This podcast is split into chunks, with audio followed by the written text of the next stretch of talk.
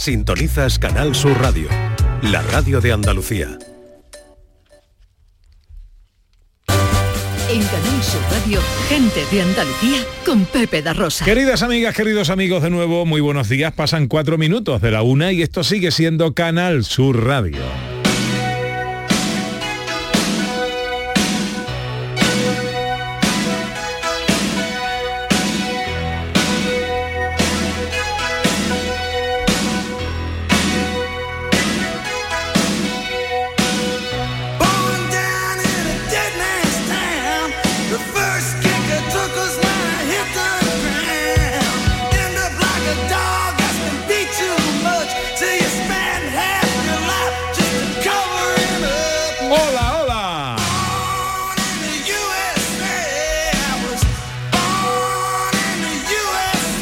Tal? ¿Cómo están? ¿Cómo llevan esta mañana de sábado 23 de septiembre de 2023?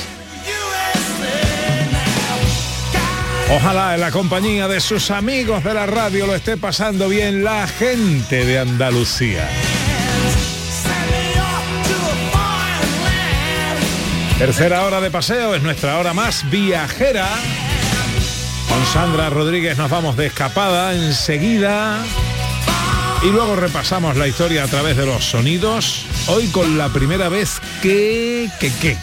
Hoy vamos a hablar de la primera vez que se clonó un mamífero.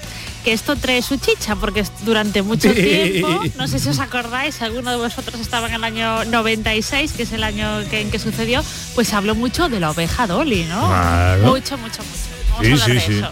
Que no, que no es que, le, pues, este, em, ¿cómo se llama? Luis Armstrong no le cantaba a la oveja Dolly. Cuando decía Hello Dolly no se refería a la ovejita no, Dolly. no era la oveja Sí, Dolly. todavía no la habían clonado. Claro, eso es muy, anterior, ¿no? muy anterior. No, no, porque hay gente que se confunde. Hola, Quique Cicle. Hola, buenos días. ¿Qué tal? ¿Cómo estás? Muy bien, muy contento, un día magnífico para dar pedales, ¿verdad? Bueno, un día magnífico para la bicicleta. Sí, Sí, sí, señor, sí, señor. El mundo de la bicicleta con Enrique González. Hoy cumple 74 años Bruce Springsteen.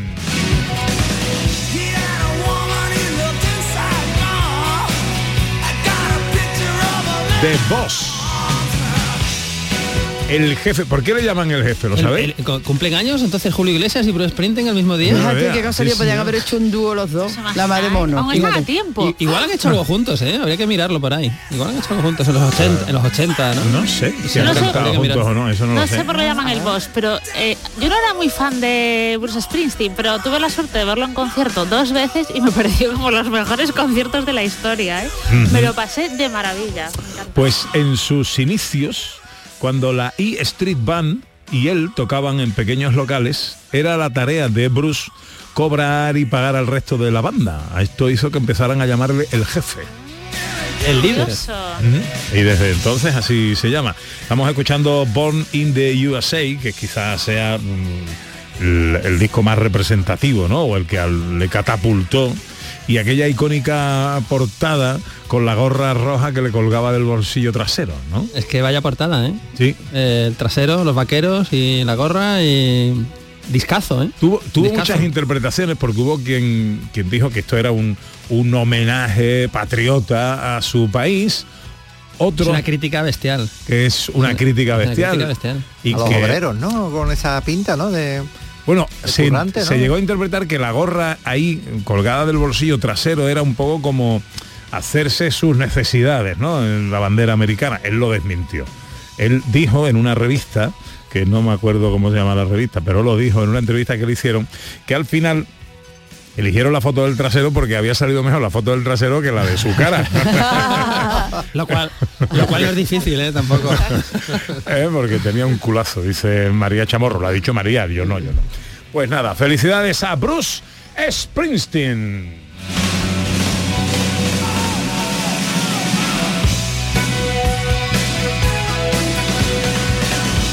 Ocho sobre la una.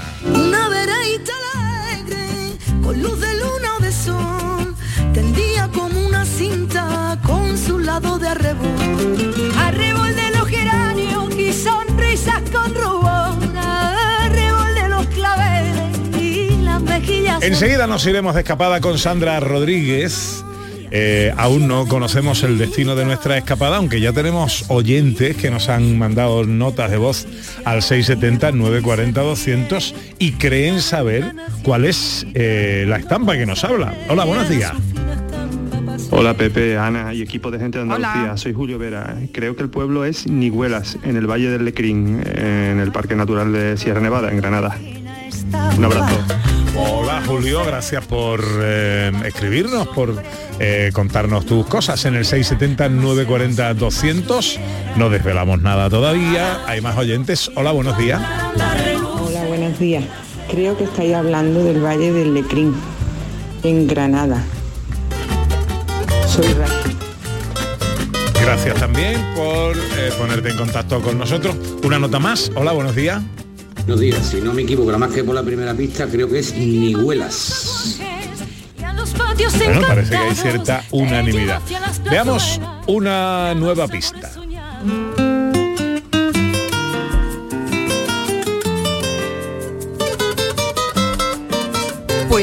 Me encuentro ubicada al abrigo de Sierra Nevada y el turismo se ha convertido en el gran motor de mi economía, incluso provocando que se hayan habilitado algunas casas cuevas para turismo rural.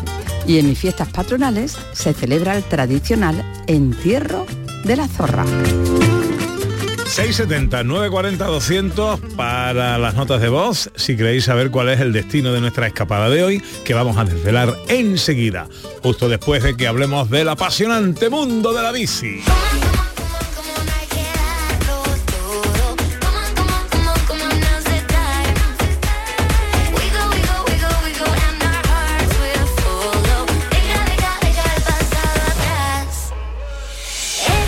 Con Enrique González, Quique Cicle, hablamos de la bicicleta. Hoy queremos hablaros de un proyecto piloto muy interesante en Almería, Quique, para ir, que está promocionando el ayuntamiento, eh, para ir en bici al colegio. Así es, una, una tierra, una ciudad magnífica por, por sus días de sol, por su temperatura, incluso por su orografía, alguna cuestecita, pero eh, facilita mucho el, el plano de, de Almería para desplazarse en la bicicleta, como ya se hace también efectivamente, tal como tú muy bien has dicho, Pepe, en muchos pueblos y ciudades, alentar, lo hicimos nosotros también en nuestra primera semana, alentar a, a usar la bicicleta en ese desplazamiento escolar, eh, encontrando bueno, pues, apoyo de instituciones, como es este caso del Ayuntamiento de Almería, apoyo de los colegios y eh, marcando rutas seguras, facilitando estacionamiento en los alrededores del colegio y yo animo a que los colegios también habiliten alguna zona interior que le da también A mí me- más en las películas americanas de los 80 siempre iban los niños al colegio y iban con, con estas bicis de los 80 y la Efectivamente, la- ahí y decíamos, qué raro que ir al cole en bici, ¿no? Sí, Era sí, como sí, sí. muy de... Pues ahí estamos, ahí estamos llegando a esa Unidos, zona y en. Almería ahora pues está con esta actividad, con este proyecto piloto que bueno, esperemos que tenga muy buenos frutos y, se pueda hacer extensivo pues a todos los colegios, ¿no? Bueno, habíamos quedado con Antonio Jesús Casimiro, que es concejal de Ciudad Activa, Movilidad Urbana y Deporte del Ayuntamiento de Almería, eh, pero es una comunicación que parece que no hay, eh, que no estamos algún... Bueno, si no hablamos hoy, hablamos la semana que viene. Ahora te pido el consejo de la semana que precisamente habla del correcto uso de nuestra bici en desplazamientos urbanos. Mira, eh, surgen muchas dudas y en, la- en las grandes capitales, ¿no? En las ciudades en las que tenemos el carril bici y cada vez más presente porque se va eh, instaurando, se va imponiendo y además porque con cualquier obra nueva de, eh, de, calle eh, va incorporándose el carril. Entonces nos surge la duda, cuando tenemos carril hay que utilizarlo, podemos ir también por la calzada, eh, la acera que en principio a nivel nacional la DGT lo que nos marca es que la bicicleta no puede ir por la acera, lo que pasa es que no terminamos de entender eso muy bien, ¿no? Porque ¿qué hacemos con, con los críos, ¿no? Es verdad que por una calle donde tenemos una acera estrecha, pues no es donde vamos con los, con los chavales circulando con la bicicleta. Tenemos parques, tenemos plazoletas, aunque estén adoquinadas, o sea, o estén eh, co- con el suelo, digamos, de obra, pero, pero se puede utilizar la bicicleta. Entonces, eh, la organización de la circulación de la bicicleta por las ciudades, tenemos que tener en cuenta que la marca el propio ayuntamiento y tenemos que tener una ordenanza en la que podamos regular eh, si tenemos que ir por el carril bici o si podemos ir por la calzada. Y ahora paso a detallaros lo que normalmente nos encontramos en esas ordenanzas, lo van teniendo todas las ciudades que tienen carriles bici, y entonces nos indica que donde tengamos un carril bici, la obligación del ciclista es de ir por el carril bici y no por la calzada, ¿vale? Eh, la limitación además eh, dentro del carril bici, en la mayoría de los casos es a una velocidad máxima de 15 kilómetros por hora, ¿vale? O sea, que si hay carril bici no puedo ir por la calzada, ¿me pueden multar? Eh, sí, si tú estás circulando por una calle donde a tu derecha, o si es único sentido, también podría estar a la izquierda, tienes un carril bici. De todas formas, tenemos que ver la ordenanza de cada ciudad. En la de Sevilla, por ejemplo, es así, ¿vale? En la de Sevilla también pasa en la de Barcelona y creo que también en la de Madrid, te digo tres capitales así, con un número de de carriles bici con más de 100 kilómetros de, de, carril bici y te obliga a ir por el carril bici siempre que lo tengas. Ahora que tú tienes que hacer un trayecto en el que vas a coger una calle a la izquierda a la derecha y ya el carril bici desaparece, puedes hacer uso de la calzada, uh -huh. ¿vale? O sea que donde tú tengas, tal como voy, voy por la calzada o puedo ir por un carril bici, debo de ir por el carril bici. Así lo marcan la mayoría de las ordenanzas, ¿vale? Pero lo de los 15 kilómetros por hora, yo creo que no se está cumpliendo demasiado, sí. porque bueno, mira, va muy rápido la gente por el carril gusta, bici. Me gusta esa anotación porque, bueno, no la bicicleta, eh, que bueno, en algún caso, 15 kilómetros por hora es, es rapidito ¿Sí? en una bicicleta y es el ritmo, entre comillas, normal. El que va tarde, el que lleva prisa, pues sí, se puede poner a 18, 20 o 25. Pero fíjate, nos estamos encontrando con un riesgo eh, un poquito mayor con el tema de velocidad con los patinetes, que claro. el conductor de patinete teniendo limitada la velocidad a 25 y ese no le da a los pedales, sino que simplemente aprieta el puño, piensa que puede ir por el carril bici a 25, pero no, no tiene que tener la misma limitación y atento a esto también, eh, que es 15 y cuando además eh, en vez de un carril bici tengamos una acera compartida, que es otra figura que existe y que debe estar bien señalizado para que tanto peatones como ciclistas lo tengan claro, eh, donde la acera es compartida.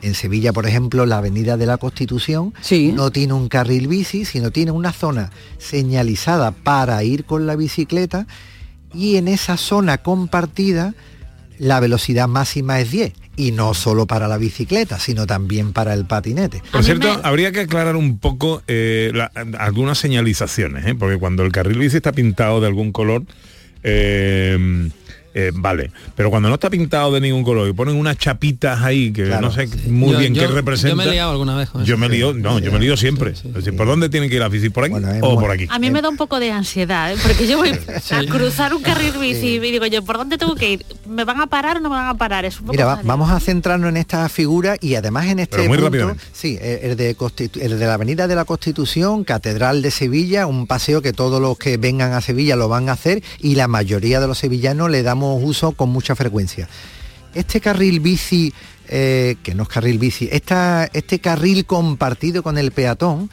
indica por dónde debe ir la bicicleta y dando siempre preferencia al peatón. Pero el peatón no puede andar por él, el peatón puede cruzar por él en cualquier momento y con preferencia sobre la bicicleta. Claro, esto, esto es muy complicado. Esto, claro, ¿eh? claro, muy, muy, muy complicado. complicado. Lo vamos a, a, admitiendo y lo vamos entendiendo pues a base de que te toquen el timbre o de claro. que te llame la atención unos a otros, otros a uno. Y muy complicado también lo que me plantea Javier Reyes, nuestro realizador, cómo controlas la velocidad. No, las bicicletas no tienen velocímetro, ¿no? ¿Cómo sé que Pero estoy yendo a 15 o a 12? Y lo de los patinetes es una locura, ¿eh? Sí. Que... Lo de las patinetas yo creo más peligroso incluso. Yo miro siete veces para ¿eh? cruzar un sí, paso sí. de peatones de un carril bici. un segundito, cambiamos de cosa. Os recordamos que eh, tenemos un empeño eh, puesto esta temporada y es que allá por la primavera, si Dios quiere, pongamos en marcha la primera, eh, o se, se realice, la vamos a poner en marcha desde ya, la primera ruta eh, ciclista solidaria eh, gente de Andalucía, lo primero que hay que hacer es ponerle un nombre a esto, ¿vale? Lo, te- Eh, lo tenemos ahí, estamos- lo estamos trabajando ahí ya y ya tenemos los primeros que se quieren inscribir, ya han venido a la tienda Bien diciendo, ahí. oye, ¿cómo nos apuntamos? Y digo, tranquilo. Bien ahí, bien ahí. Primero vamos a ver a qué nos apuntamos. vamos a ponerle nombre, ¿no? Los primeros que se tienen que apuntar son los miembros del equipo, ¿eh? Eh, que- Iba en el coche escobo, ¿os acordáis, Ay, bueno, verdad? sí, tú ibas en el coche escoba. Dais ventaja y voy corriendo delante vuestro. Bueno, pues eh, eh, eh, hay que pensar, lo digo por si los oyentes quieren participar en la toma de decisiones, hay que pensar en, en el destino. A nosotros nos gustaría que el- la ruta eh, uniera dos pueblos de dos provincias diferentes. Me vale Granada-Almería, me vale Jaén de Córdoba, me vale mm, eh, Cádiz-Málaga, me vale Huelva-Sevilla, eh, eh, que, que unan dos pueblos que, que unan dos provincias distintas. Eh, y hoy podemos abrir el capítulo de participación, ¿no? Y que los oyentes opinen también y digan, "Pues a mí me gustaría y hay una ruta muy bonita en no sé dónde, ¿no? Tenemos que advertir a los campeones que tiene que ser una ruta popular donde podamos participar. Popular y familiar. Nos gustaría que vinieran Todos los padres niveles, con todo- niños, sí, que vinieran sí. madres con niños y con niñas, eh, eh, que queremos hacer una gran fiesta con esto y luego celebrarlo juntos, hacer una comida también solidaria, el programa de radio en el sitio al que lleguemos, en fin. Eh, pero bueno, se pueden abrir una bomba, va a ser una bomba. y sugerencias.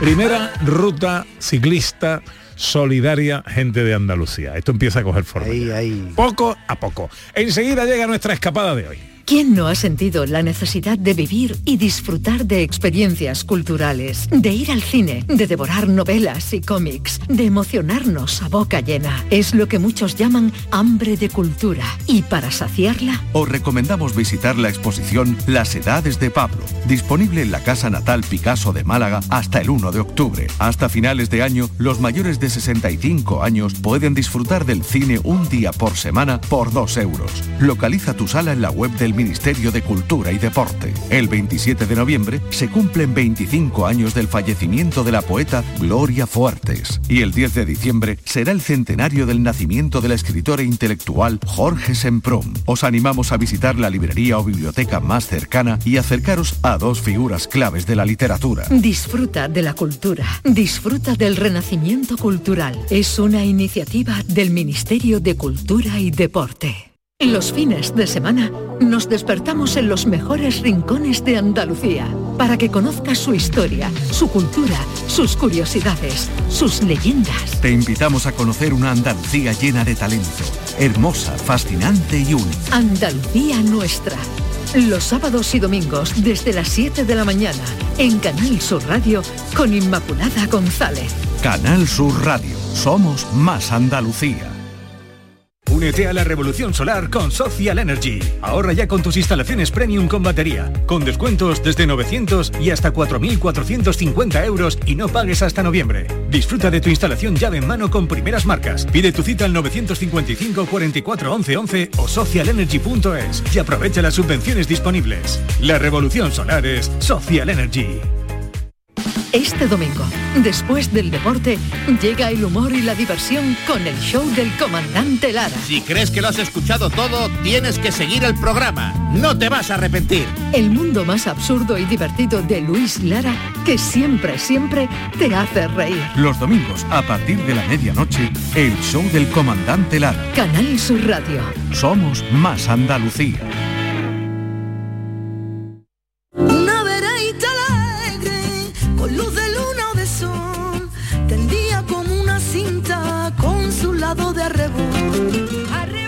Pues ha llegado el momento de echarnos la mochila al hombro, irnos de escapada y dirigirnos, por ejemplo, a mitad de camino entre la capital y la costa granadina, bajo el abrigo de Sierra Nevada, y a tan solo 15 minutos de la bella Alpujarra. Se encuentra aquí el balcón del Valle de Lecrín, nuestro destino de hoy, que es Nigüelas.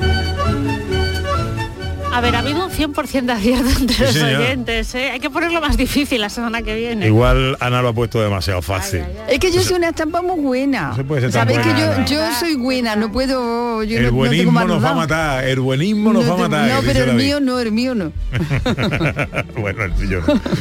Bueno, empezamos eh, con qué? Hablando, por ejemplo, del Valle del Ecrín, el, Valle de la Alegría. Exacto, porque esto es importantísimo, ¿vale? Porque ir hasta Nihuelas es ir al Valle del Ecrín. A este valle, como comentamos, lo conocían los árabes como el Valle de la Alegría y no estaban nada equivocados porque es un sitio fantástico. Está en una ubicación privilegiada a los pies de Sierra Nevada, a un paso de la Alpujarra, eh, de Granada capital y de la costa tropical, que ha permitido que haya presencia humana desde muy, muy antiguo.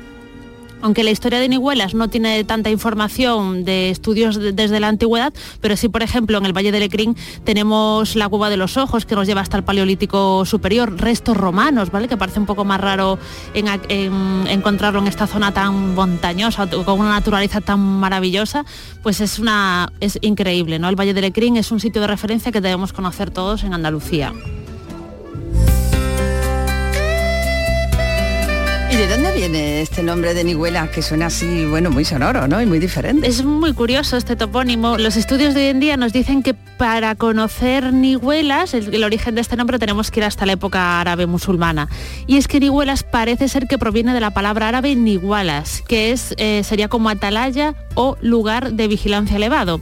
Realmente Nihuelas tiene una ubicación en alto dentro del valle eh, del Ecrín, es como de los pueblos que están en mayor altura y entonces pues es- de, de aquí viene la palabra Nihuelas, eh, Nigualas, Nihuelas, ¿no? Con la, con la evolución siempre tuvo la localidad un carácter agrícola muy muy marcado. Ya hemos comentado que estamos en un entorno natural privilegiados y los estudios hablan que durante la época musulmana era una alquería, ¿vale? Es decir, una finca de labor.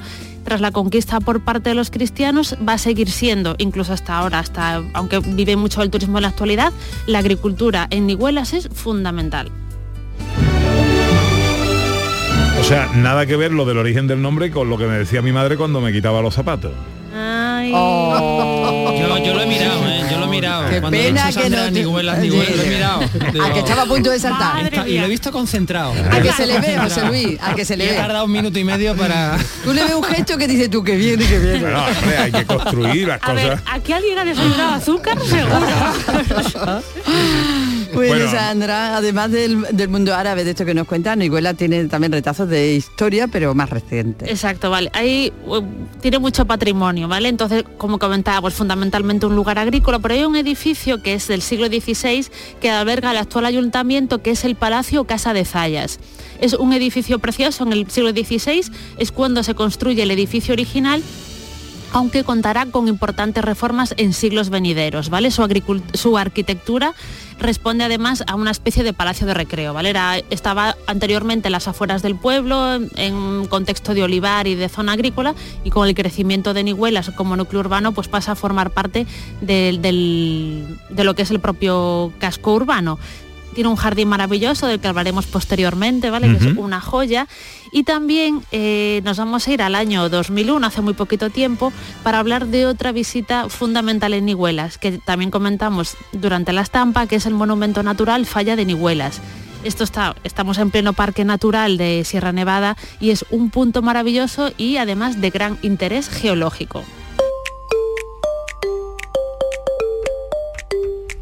Háblame de sus fiestas. Bueno, vamos a hablar de una cosa que también apuntamos en las pistas, pero que hay que hablar un poco más de ello porque es muy curioso. ¿no? Vamos a ir al, al mes de septiembre, en el que estamos ahora mismo, vamos a hablar de las fiestas en honor de la Virgen de las Angustias, porque esta, esta fiesta esconde el peculiar entierro de la zorra. ¿vale? Se sigue haciendo en la actualidad, pero por un, con un carácter mucho más, mm, no sé cómo explicarlo, bueno, que no, no- no genera tanta controversia, ¿vale? Originalmente el entierro de la zorra, ¿cómo se hacía? Se cogía una zorra viva, ¿vale? Se guardaba en una jaula como eh, viva y se paseaba por el pueblo, la gente tiraba como cosas a la zorra, como cosas que, tenían algo como negativo, ¿vale? Para y al final, bueno, la, la zorra acababa muerta, ¿vale? Por lo que Oh, sea, no y la enterraban junto con estos objetos que tenían Mm. algo negativo asociado a, este a ese año pasado. Hay que entender que seguramente esto sea muy antiguo, ¿vale? Claro. Porque estamos en septiembre, se acaban las cosechas del verano y empieza un nuevo curso agrícola. ¿no? Ahora es cuando se abonan las fincas. Ya hemos hablado que es muy tradicional en Iguelas eh, la agricultura. Entonces, seguramente esto fuera algún tipo de rito que, se, que estaba asociado con el, con el calendario agrícola y que quería decir Alguna poner, ofrenda o algo Exacto, así. poner punto final Ajá. a algo y empezar algo nuevo. Esto es muy típico, muy típico en todas las sociedades agrícolas. Cuando llegó el cristianismo o con- con- pues se se hizo en esta época del año eh, la fiesta en honor de la Virgen de las Angustias, el entierro de la zorra como tal se sigue haciendo, pero es una zorra de cartón piedra o disecada, ¿vale? Que no hay Mm. nada que afecte a ninguna dignidad animal. Pero es muy curioso y pone en valor lo que hemos dicho, ¿vale? Que el peso que tiene la agricultura y toda la agricultura siempre ha acompañado al ser humano con ritos ancestrales que hoy no podemos entender exactamente su carácter, pero que todavía se siguen manteniendo.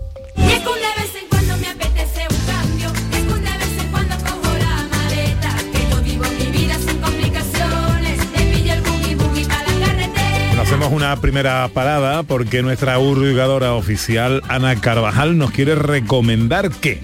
Bueno, pues quiero recomendar la visita a un lugar que nos va a añadir todavía más conocimiento a toda la historia de Nihuela, que es también la historia de Andalucía y donde dicen que está Dicen que está la almazara más antigua, posiblemente la almazara más antigua de Andalucía. Ajá. ¿De qué Que sitio estamos hablando? Estamos hablando del centro de interpretación de la almazara La Herilla. Su guía es Paqui González. Hola Paqui, muy buenos días. Hola, ¿qué tal? Muy buenas tardes. Encantado de saludarte, amiga. Igualmente. La almazara más antigua de Andalucía. La, anti- la más antigua, así está datada y así se está más que editada en los libros que la propia fundación ha lanzado para mostrar ese patrimonio tan antiquísimo que pues que recoge y que por supuesto ofrece a diario la almazara La Herilla. ¿Cómo son las visitas, Paqui? ¿Qué vamos a conocer en este centro de interpretación? Pues nosotros mostramos lo que es la cultura del olivo y por supuesto del aceite de oliva. Lo mostramos a diario porque es un centro que se abre todos los días del año y donde acercamos pues un patrimonio único en torno a cómo se cogía la aceituna hace cinco siglos atrás y cómo elaboraba todo ese proceso hasta convertirse en oro líquido. Esto es el, uno de los molinos que tenéis todavía es un molino de sangre, ¿no? Que se utilizaba eh, muslos o asnos para, para poder moverlo. Así es, lo que ofrece el recorrido en el Centro de Interpretación Almazara La Herilla es desde su entrada por el patio de trojes que se siguen conservando en un sistema de construcción con lajas y donde también durante el recorrido podemos visitar dos sistemas de molienda, el sistema de molienda de tiro de sangre, que es de la época ibero-romana, que era tirada por tracción animal, y también el molino hidráulico que ya es de la época nazarí, donde se introdujo pues, el sistema hidráulico tan rico que conserva todo el Valle del Lecrín. Es una visita única que también se muestra lo que es un sistema de prensado que data del siglo VII antes de Cristo y donde también se puede apreciar dos vigas impresio- impresionantes de más de 13 metros y donde se pueden apreciar también el lucillo y el quintal que hace todo el proceso de poder extraer como se extraía hace cinco siglos ese aceite, ese oro líquido. Bueno, pues ¿qué hay que hacer para visitaros, para concertar una cita, una guía? Nosotros sí tenemos ahí un abanico de, experiencias muy amplias, desde visitas eh, a la Olivar Nazarí La Herilla, que conserva ejemplares de olivos centenarios únicos, donde mostramos también ese patrimonio natural tan especial que tiene el Valle del Lecrín, eh, mostrando por las diferentes variedades de olivos, donde hacemos, por supuesto, el recorrido por la belleza del pueblo de Nihuelas, un pueblo típico blanco andaluz, y donde luego hacemos pues el recorrido eh, por el Centro de Interpretación Almazara La Herilla, para eh, acercar y por supuesto poder mostrar aún más cómo se consigue ese oro líquido y finalizando si se quiere también en nuestras catas de aceite de oliva virgen extra. Estamos abiertos todos los días, se pueden poner en contacto con nosotros desde los diferentes medios o bien eh, vía correo electrónico, página web, por teléfono y nosotros encantados de mostrar ese patrimonio porque tiene una finalidad sumamente importante todas las actividades que nosotros lanzamos desde el Centro de Interpretación Almazar a la Herilla, que es una finalidad que todo se recauda, todo lo que se recauda pa- para fines sociales, para la propia Fundación Zayas, que lo destina para su finalidad de centros sociales, que en este caso personas con que atendemos personas con necesidades especiales a diario y personas mayores. Ese Re- es nuestro día a día y así es como lo reflejamos en las líneas de trabajo que lleva la propia fundación. Recuérdame la web o la dirección electrónica del correo del Centro de Interpretación del Almazar a la Herilla. Pues almazaralaherilla.com, ahí pueden ver la oferta que nosotros lanzamos de oleoturismo, de visitas propias al almazar a la herilla y por supuesto también esas catas de aceite de oliva virgen extra, donde mostramos también nuestro Museo del Aceite, pues los- las calidades de aceite granadino tan importante que hay en nuestra provincia. Muy bien. Pues Paqui González, guía de la Almazar a la Herilla. Muchísimas gracias por atendernos, que vaya todo muy bien.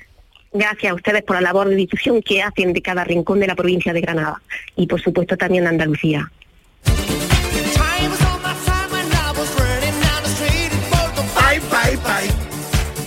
Visitas indispensables, Sandra. Bueno, la primera, un edificio precioso que, está en el casco urbano de Nihuelas, que es la, parroquia de San Juan Bautista. Es un edificio precioso del siglo XVI, de una sola nave, tiene un altar de traza barroca, bueno, que, cuenta perdón, con un retablo de traza barroca, y la nave está adornada por un artesonado mudéjar, mudéjar escueto, pero muy, muy bonito. Entonces, nuestra primera recomendación es la parroquia de San Juan Bautista.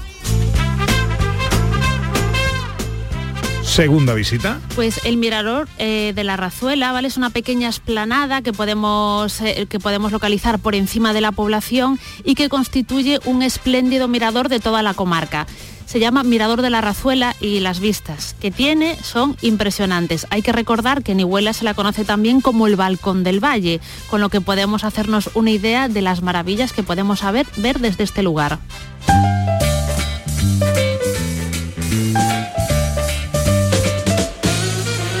Tercera visita. Y si recorre- recorremos las preciosas calles de Nihuelas, nos vamos a encontrar con un edificio muy curioso que es la Torrecilla de Nihuelas. Es una torrecilla que tiene como 3,3 metros de ancho en la fachada, está construida en piedra, en mampostería de piedra, es decir, que es curioso, y no hay dudas sobre su función, ¿vale? Se supone que son alrededor probablemente del siglo XVI, otros autores lo llevan hasta la época nazarí, hay quien dice que pudo ser una especie de torre atalaya y otros que dicen que puede ser el alminar de una mezquita, ¿vale? De, de la época árabe. Entonces es curioso, todavía no se sabe muy bien para qué servía por sus pequeñas dimensiones, pero es preciosa. Así que estas son las tres visitas indispensables que nuestra historiadora Sandra Rodríguez nos recomienda en nuestra escapada a Nihuelas, en el Valle del Ecrín, en Granada, parroquia de San Juan Bautista, Mirador de la Razuela y la Torrecilla de Nihuelas. ¿Qué nos propone hacer ahora nuestra hurgadora oficial? Bueno, pues igual que hay que visitar el Centro de Interpretación del Almazar a la Herilla, pues también tenemos que conocer un edificio que antes nos ha nombrado Sandra, que es el Ayuntamiento, y que en el Ayuntamiento, además del edificio en sí, hay unos jardines interesantísimos, que son jardines románticos, y vamos a proponer su visita. Debe haber algo mejor que un jardín romántico. bonito, Por favor, qué ¿cómo bonito. Olga Gómez es la alcaldesa de Zayas. Hola Olga, muy bien, muy buenos días, alcaldesa. Hola, buenos días. Encantado de saludarla, gracias por atender. Igualmente. Bueno, ¿qué son estos jardines románticos? Pues estos jardines románticos son una maravilla para visitar. Pertenecían al, al edificio que se ha, se ha recuperado y, y es algo maravilloso. Mm. Es una visita espectacular. ¿Cómo es son? una casa de estilo, de la casa de un palacete de estilo colonial, de la época colonial. Vale, ¿cómo se recorren, alcaldesa? ¿Es algo, hay que concertar una visita, hay que avisar, se puede ir visitar en cualquier momento, porque eso como forman parte del ayuntamiento, ¿cómo, cómo hay que hacer? Pues normalmente la- en la hora de- del horario de oficina están abiertos, al igual que el ayuntamiento también se puede visitar, y luego lo que son los jardines, los fines de semana también pueden ser visitados.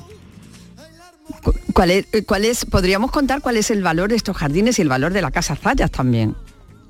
Hombre, pues el valor es, es algo algo fundamental en el pueblo porque es algo que se ha recuperado, algo que, que estaba eh, en abandono y se recuperó, se recuperó para el pueblo y, y es algo que, que se ha puesto en valor para, para que la gente lo pueda visitar y que sea la casa del pueblo. Claro, y que forma parte de su historia también. Otra cosa Sí, que sí, de la que no, no, o sea, la- los sistemas de riegos de nivelas también son una cosa muy curiosa, ¿verdad? Y muy antigua y única. Sí, sí, viene de la época árabe. Se sigue manteniendo el mismo sistema de, de regadi- de regadío. Cada majal de terreno le corresponden 16 minutos.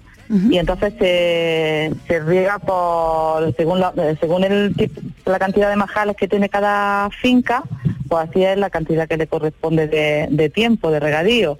Y se divide en la, en la, en la alta, como le dice el hombre, la alta y las bajas. Y es un sistema complicado, pero bueno, complicado cuando cuesta trabajo aprenderlo. Pero una vez que le toma el, el, el truquillo, eh, está muy bien. Además, no falla porque así cada uno tiene su- sus minutos exactos de, de, riego. Bueno, estoy Qué viendo bueno. fotos. Del jardín. La, la verdad es que trabajo de mantenimiento milimétrico eh, que tiene Sí, el, sí, el corte de cada uno de, de los elementos, de, de los ornamentos eh, de este jardín. Además está adornado con fuentes, con- creo que hay un reloj solar también, si no me equivoco. Sí, sí, sí, también hay un reloj solar en uno de los, val- en uno de los laterales del edificio. Los jardines románticos de la Casa de Sayas es eh, la segunda recomendación que nos hace Ana Carvajal. Olga Gómez, alcaldesa, muchas gracias por atendernos. Enhorabuena por lo a que... ustedes por, por lo que tenéis por abrirnos la, la puerta a Andalucía Un beso muy fuerte, alcaldesa. entero. Un beso para vosotros también. Gracias.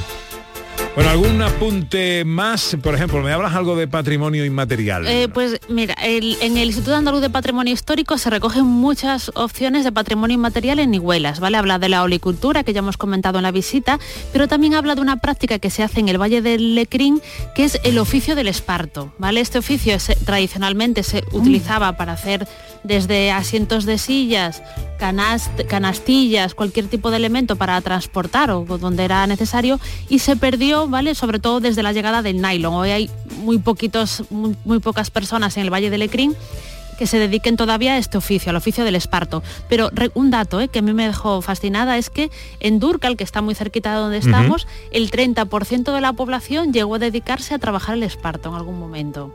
La que revive a la poesía en cuanto el día se muere.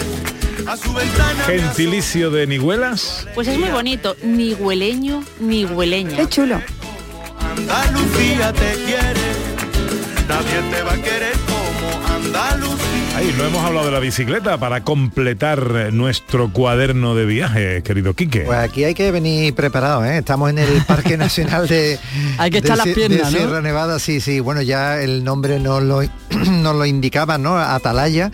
Eh, pero bueno, eh, todavía, y tú también nos hablabas de otro, de un, de un mirador, hay uno todavía más alto eh, que nos permite hacer un recorrido con la, con la bicicleta, pasando, bueno, por el río Torrente, que nos, que nos trae un nombre ahí muy simpático muy agradable, 30 kilómetros, 15 de subida y 15 de bajada, pero fijaros que son cuatro horas las previstas para esto. Esto es para los que le, para los que nos afeitamos las piernas para ir más rápido, pues para este está, aquí hay que llevar- aquí hay que ¿no? darle leña. sí, Aquí hay que darle al plátano y al colacao. Pero ahí. bueno, tendremos una vista, arriba tenemos el mirador de la Rinconada y si ya el de la Atalaya era magnífico, pues aquí esto será La que revive a la poesía en cuanto el día se muere. Nuestra escapada de hoy. El balcón del Valle de Lecrín, Nadie te va a querer como en Granada. te quiere. Nihuelas. Nadie te va a querer como Andalucía. Nadie te va a querer como Andalucía te quiere. Nadie te va a querer como Andalucía. ¿Quién te va a querer como Andalucía? Este sábado 23 de septiembre sigue el fútbol en Canal Sur Radio. Juegan Osasuna Sevilla y Almería Valencia en Primera División. Y además tenemos la primera jornada de Liga ACB de baloncesto con el Unicaja Málaga y el Covirán Granada. La Liga Femenina de Fútbol y la Primera Federación, más el fútbol sala y el balonmano Asobal. Y todo para ti. Desde las 3 de la tarde en La Gran Jugada con Jesús Márquez. Síguenos en FM por Canal Sur Radio y también por internet en nuestra aplicación móvil y en nuestra web. Contigo somos más Canal Sur Radio. Contigo somos más Andalucía.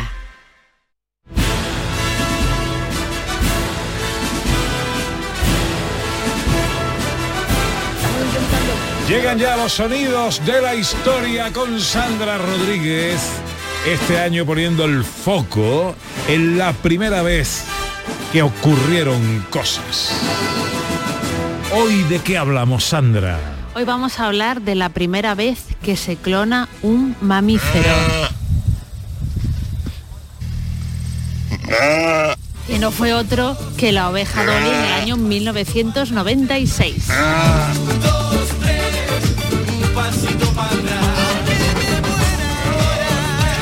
Bueno, pues es el año en el que hace aparición en la escena musical Ricky Martin con este María. ¿Qué contamos de, de lo que sea? ¿De qué me va a hablar? ¿De la oveja Dolly del he año? ¿De qué? bailado Ricky Martin, ¿vale? Me he hecho muy mayor de repente, del año 96. A ver, bueno, la, oreja- la oveja Dolly nació el 5 de julio de 1996 y fallece el 14 de febrero del 2003. Fue el primer mamífero clonado a partir de una célula adulta. No me preguntéis mucho más porque esto es terreno de hijes, pero al parecer no era como muy normal, ¿vale? Que se pudiera hacer una clonación desde una célula adulta. Los creadores fueron dos científicos que estaban ejerciendo del Instituto Rosley de Edimburgo, en Escocia, que eran Ian Wilmut y Keith Campbell. Ian Wilmut acaba de fallecer hace muy, muy pocos días y de hecho se ha hablado bastante últimamente de esta oveja Dolly los restos, ¿vale? De la oveja Dolly están, es tan importante este hecho, lo que sucedió en aquel momento, que están en el Museo Nacional de Escocia, ¿vale? Anda. Tiene mucha, mucha importancia, ¿vale? Que se clonara un mamífero, porque al parecer ya en el año 1952 se clonaban ranas. Sea que esto de la clonación no es algo tan moderno como nos pueda parecer, ¿vale? Sino que otro tipo de bichos, bichos, ah, me, me van a matar aquí los, los biólogos, ¿sabes? se clonaban desde muy antiguo, pero en el 52 ya había, por ejemplo, clonaciones de ranas.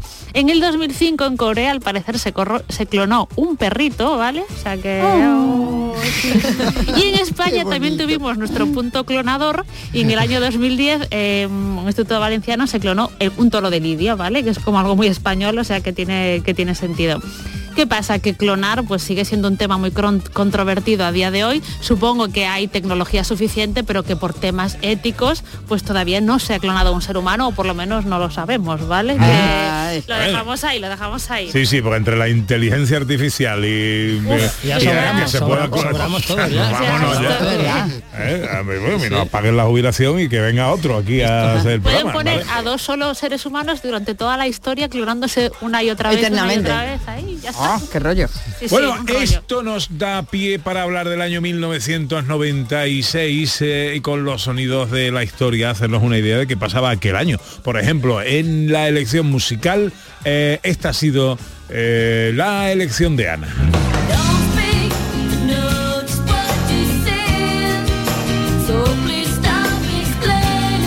Don't speak, no hables, Ana, ¿por qué? Bueno, me gusta mucho esta canción y me la pusieron una vez que me la tuve que aprender y eso para un curso de inglés y yo no sé, se, se me ha quedado. Me, Me gusta mucho porque me la sé. speak. No speak. y me gusta mucho esta canción de no, no, no, no.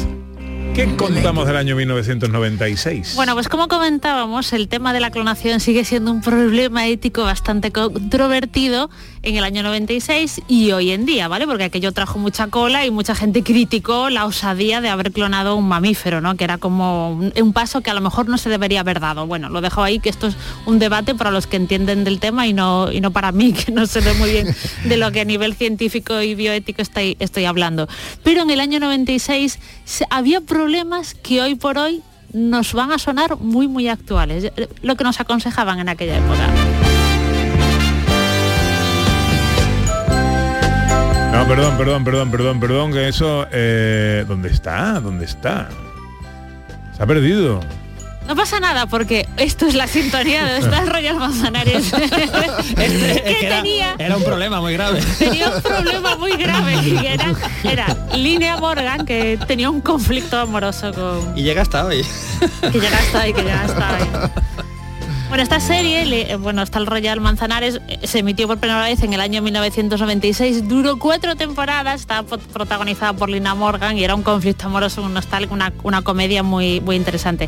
Hay que recordar que esto a Pepe seguro que le hace mucha gracia, que la productora del Hostal Royal Manzanares era Prime Time, que era propiedad del gran Valerio Lázaro. Sí, señor. O sea que hasta en el año Querido. 96, que llevamos hablando de Valerio Lázaro desde el año 70 Sí, y algo, estaba. estaba aquí haciendo No de éxito, ¿no? Por lo menos su productora, como era Hostal Royal Manzanares, que fue mm, conocíamos a Lina Morgan en esa faceta cómica, ¿no? Y yo creo que esto, que esta serie trajo a Lina Morgan a muchas generaciones de gente muy joven que no la había visto en los 70, Sí. 80 actuar y que de repente en los 90 la descubrimos, ¿no? Como una gran cómica y como un personaje de ficción importantísimo. Fue un súper exitazo Ya y lo Hostal creo. Sí, Royal claro. Manzanares llevará, ¿os acordáis, no? De verla Sí, en la sí, tele. era una especie de vodevil televisivo. Y era ¿no? Joaquín Cremelo el que estaba Sí, con Lina Morgan, ¿puede ser? Era el interés romántico Interés de ¿no? Morgan Sí, sí. y había público en directo que también era muy chulo, ¿no? La gente era como un teatrillo, o sea, como un Ah, teatro, ¿no? Y la era gente actuaba. Muy, muy, muy novedoso, que es lo que había sido siempre eh, Valerio Lázaro, un auténtico revolucionario de la televisión. Esta es la elección musical del gran Quique Por un beso de la flaca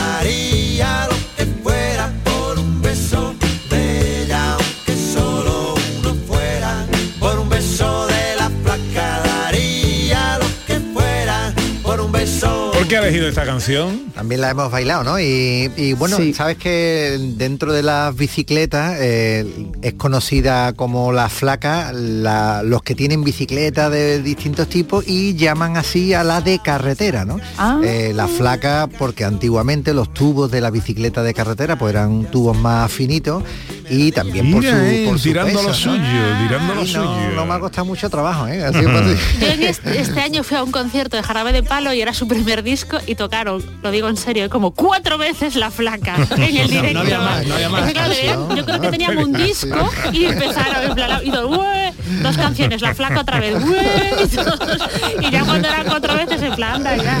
Venga ya, que engorde un poquito la flaca. Exacto. Bueno, más sonidos de la historia. Bueno, pues otro sonido que, que se- empezó realmente, esto estamos hablando de un programa de televisión que me parece muy pionero, ahora me diréis vosotros a ver qué os parece, que empezó en el año 1994 y que terminó el 7 de marzo de 1996. Escuchamos a ver si os ubicáis. Hola, buenas noches. ¿Cómo estamos ahí? ¿Agustito? ¿Bien? Pues yo estoy para morirme aquí con ustedes. Lo que pasa es que para morirme de hambre, porque llevo desde las 2 de la tarde aquí y todo lo que me han dado es un filete con guisante y he tenido que apartar un guisante para comerme el filete. Son así, ¿eh? Son así. Ustedes se preguntarán que qué hago yo aquí, ¿verdad? El gran naranjo. Y yo también, porque cuando me llamaron de la televisión y me dijeron, Naranjo, mira, queremos que presentes un programa sobre la generación X, que es lo que ahora le dice la generación X, X, que ha sido toda la vida el señor, la juventud, la gente era. nueva, los noveles. Digo, mira, yo ya estoy en una edad delicada para todas esas cosas. Además he ganado un dinerito ahora con el programa anterior. Mm, he alquilado un apartamento en Marbella mm, de los baratitos con mi cuñado a media para llevarme a mi Bueno, suegra. pues este pro- esto, ¿vale? Es la voz de, como comentaba Pepe, de José Antonio Naranjo, que presentaba un programa con Marifé de Triana, que era Lo que yo te cante. Pero era muy, para mí era muy pionero porque en lo que se hacía era eh, darle una oportunidad a jóvenes cantantes, ¿vale? Para salir a la luz y que cantaran en directo y tal, vamos, como una operación triunfo, pero de los años 90, de princi- entre el 94 y el 96 estuvo en pie este programa. Bueno, en Canal Sur, lo que yo te cante. Abrazo cante. enorme al gran José Antonio Naranjo. Y esta es la elección musical de Sandra Rodríguez.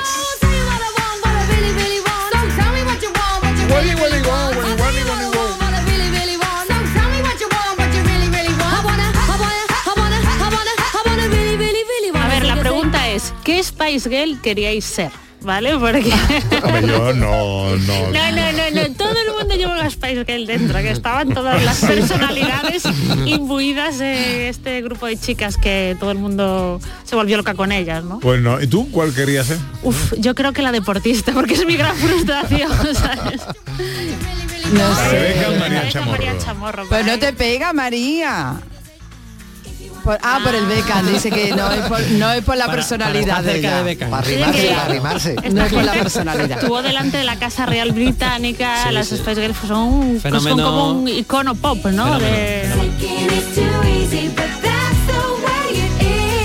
Más sonido, sí, producto de laboratorio, total. Eh, más Como la sonidos- oveja Dolly. Igual, igual, estamos en esa línea de clonaciones, ¿no? Porque además salieron los Backstreet Boys también, venían de ahí. tal. Venga, que queda poco tiempo. Más sonidos de la historia. Vale, lo último, a ver, por favor, el gran programa de televisión de los años 90 de todos los tiempos que a mí me parece hoy una cosa para analizar cada plano de este programa. Escuchamos.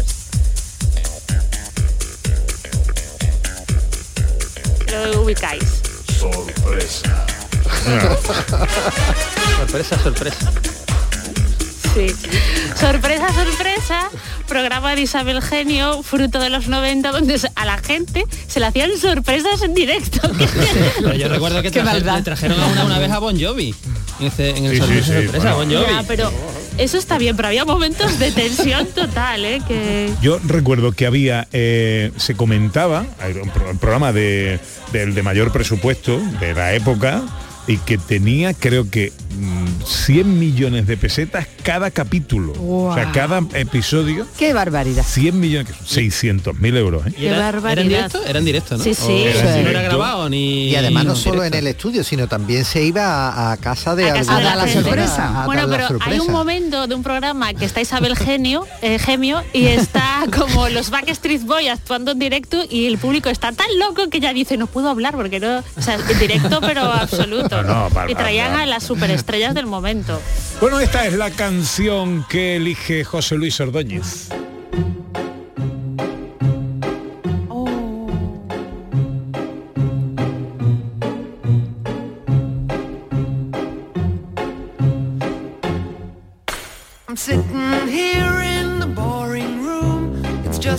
¿Por qué elige esta canción? Verano del 96, estaba yo en suelo británico. Encontré este single en casete, en cinta de casete, y me lo compré. Y Este es hasta un hoy. grupo, eh, ojo, es un grupo alemán que cantaba en inglés, ¿eh? Me Una cosa encanta. curiosísima. Canta. Lemon Tree, Lemon Tree. Ojo, y he elegido esta canción porque Sandra no me ha dejado elegir Say You'll Be There de las Spice Girls. Ah, Le he dicho demasiadas Spice Girls en el programa. Oye, del cine me cuentas algo, año Te digo lo 1996. mismo, estoy en Londres, voy al cine, un cine enorme con ocho acomodadores trajeados que te llevan a tu sitio, ¿vale? Y de repente empieza una película así.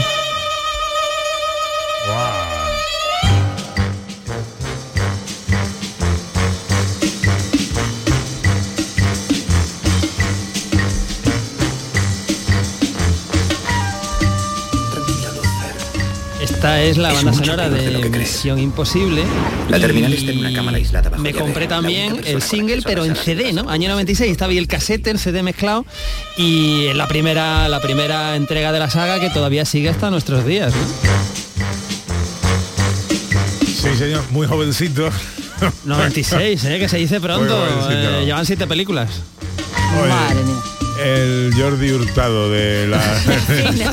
Oye, yo he podido verla este, este verano, la, la última, solo en la sala. Sí, sí, Cayetana bueno. y Susana, los tres solos. Yo también, yo también la vi en el cine del Me EPE. sorprendió totalmente. Pedazo de cine que tiene el EPE y el día del estreno y estaba solo.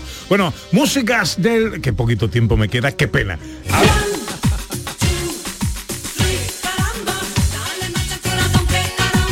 Que triunfaron en el año, pero mira, me voy a ir al verano, me voy a ir a la, a Ay, la- ay, ay, ay. a las canciones de el verano. Por ejemplo, por ejemplo, esta de aquí. Eh, esto fue canción del verano. Desde que me dejaste, la ventanita del amor se me encerró. Pero ahora, baile, ¿eh? ahora dime en qué boda, bautizo, comunión, verbena, guateque que se precie, no se ha bailado esto.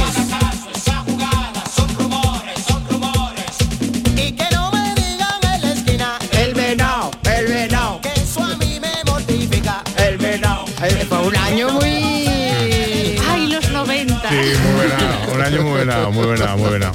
Bueno, ¿y, y os acordáis de este personaje? Yo necesito algo bonito en lo que creer. Y las personas ya me han hecho tantas cosas malas. Escucha la letra. Con mis limones invento ritos estadísticos. mi limón rodando junto al atardecer veré. Un limón y medio limón y dos limones y medio ¿Os limón. acordáis? Personaje. Juan Antonio canta en el programa de Pepe Navarro y decía la canción, las personas me han hecho tanto mal y tal, no sé qué, triunfó y se suicidó después. Ostras. Vivía un hombre que tenía eh, ¿no? una permanente crisis o no sé qué le pasaba a la criatura. Y este, pues aquella, aquel año, 1996, fue una de las canciones que... Esta es la nota alegre para acabar el programa hoy sábado. Sí, es verdad, es cambiemos esto, cambiemos esto. Ana, ¿qué tenemos mañana? Pues eh, mañana vamos a tener cosas muy interesantes para todo lo que está pasando en Andalucía y vamos a tener como siempre nuestra filosofía flamenca con nuestra filósofa, vamos a tener que me ha pillado. Me ha pillado en un anuncio, Pepe, se nota. ¿no? mañana se no, nota, ¿no? No blanco. Un programa muy bonito, muy bonito, muy bonito. Me ha pillado y me queda en blanco Precioso. por completo. No en- seguir, acabemos con esta farsa. en blanco a José Luis Ordóñez y un chiste inquietante para terminar el A ver. programa. Hay una urgencia tremenda, hay una urgencia tremenda en el Teatro Romano de Mérida. Esto es histórico, es un chiste histórico, ¿vale? ¿A qué superhéroe llamas a gritos? En el Teatro Romano de Mérida. Oh, una urgencia. Capitán Amérida. ¡Capitán América! Muy bien, muy bien, eh, muy bien, muy bien. Y matarme. María Chamorro dice que no lo entiende. Bueno, las explicaciones después. No. Pues hacemos un plano. muere mata. Porque amores que matan nunca mueren. ¿Qué va a hacer hoy Sandra Rodríguez? Parques. Parques. Y jardines. Jardines. Eso sea el día que sea que O sea, sea que me lo A preguntes. partir de ahora buscadme en parques. Bueno, que no me da tiempo para más. Gracias a todos. Chicos, María Chamorro estuvo pendiente de todo en la producción. El gran Javier Reyes en los botones. Volveremos mañana. Será muy bonito el programa, ¿eh? De verdad lo digo. Ojalá estéis todos ahí. Eh, gracias por hacernos compañía, por darnos fidelidad, por dar sentido a lo que hacemos. Hasta mañana si Dios quiere, amigos. Ni Venecia sin ti. No me esperes a las doce en el juzgado. No me digas, volvamos a empezar.